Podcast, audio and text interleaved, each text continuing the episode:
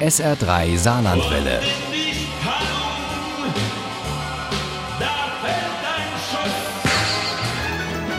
Der Krimi-Tipp.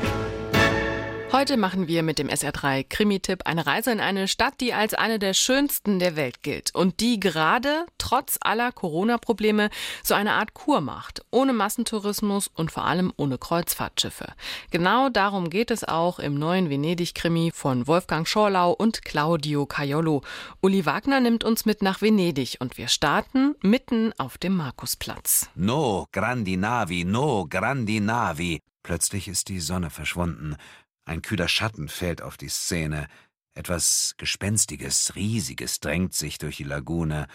Ein Monster, größer als alles, was Morello je gesehen hat. Francesco Critieri heißt der junge Mann, der zusammen mit Pietro Rizzo eine Initiative gegen Kreuzfahrtschiffe und Massentourismus gegründet hat. Aber davon weiß Antonio Morello, genannt der freie Hund, an seinem ersten Morgen in Venedig noch nichts. Den Spitznamen bekam ich an dem Tag, als ich den Consigliere Kommunale Maurizio Scara verhaftet habe. Verhaftet wegen Stimmenkauf durch die Mafia. Die Zeitung Il Giornale per la Sicilia schrieb in großen Buchstaben und auf der ersten Seite der freie Hund beißt den unschuldigen Politiker. In der nächsten Nacht wird Morello unsanft geweckt. Es hat einen Toten gegeben. Der Junge heißt Francesco Grettieri, 27 Jahre alt. Seine Eltern sind in Venedig sehr bekannt. Die Gerettieris sind eine sehr reiche und einflussreiche Familie. Es riecht nach Ärger.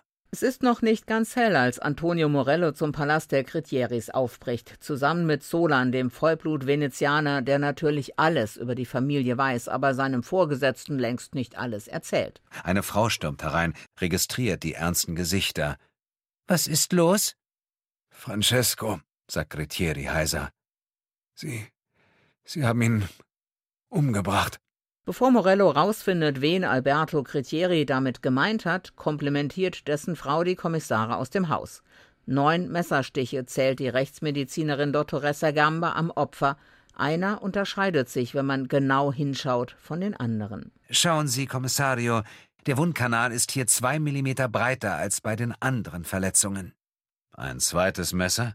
fragt Morello. Zolan und die Südtirolerin Anna Klotzer halten Pietro Rezzo für den Hauptverdächtigen. Er hat kein Alibi, aber gleich einen ganzen Strauß voller Motive.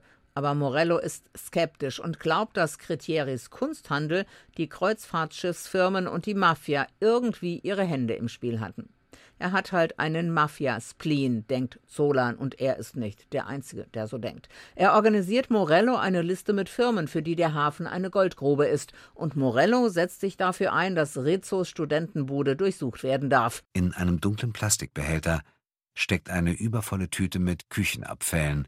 Dahinter liegt ein zusammengeknülltes Handtuch.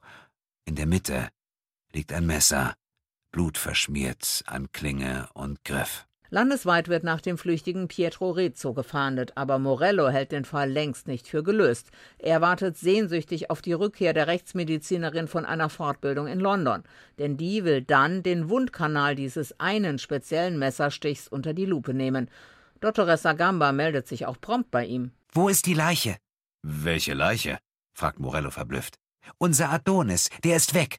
Ein tolles Thema, eine faszinierende Kulisse und ein Ermittler, der nicht locker lässt. Der freie Hund ist ein ganz wunderbarer Krimi und Antonio Morello als Kommissar ein Volltreffer. Stolz und empathisch, weich und stur zugleich, ehrlich, unbestechlich und absolut überzeugend. Mit der freie Hund ist Wolfgang Schorler und Claudio Caiolo ein Auftakt nach Maß gelungen für eine vielversprechende Reihe. Der freie Hund von Wolfgang Schorlau und Claudio Caiolo ist bei Kiwi erschienen. Das Taschenbuch hat 306 36 Seiten und kostet 16 Euro. Das E-Book gibt's für 12,90. Der Freie Hund als Hörbuch gibt's für 1995 beim Argon Verlag mit Dietmar Wunder als Erzähler und daraus stammen auch unsere Zitate. Wenn Sie gut aufgepasst und auch ein bisschen Glück haben, dann haben Sie die Chance, diesen Krimi zu gewinnen. Im SR3 Krimi Quiz in der nächsten Stunde. Viel Glück. Ohne Krimi geht die Mimi nie ins Bett. Für Mimi und andere Krimi-Fans. SR3 Saarlandwelle. Hören, was ein Land fühlt.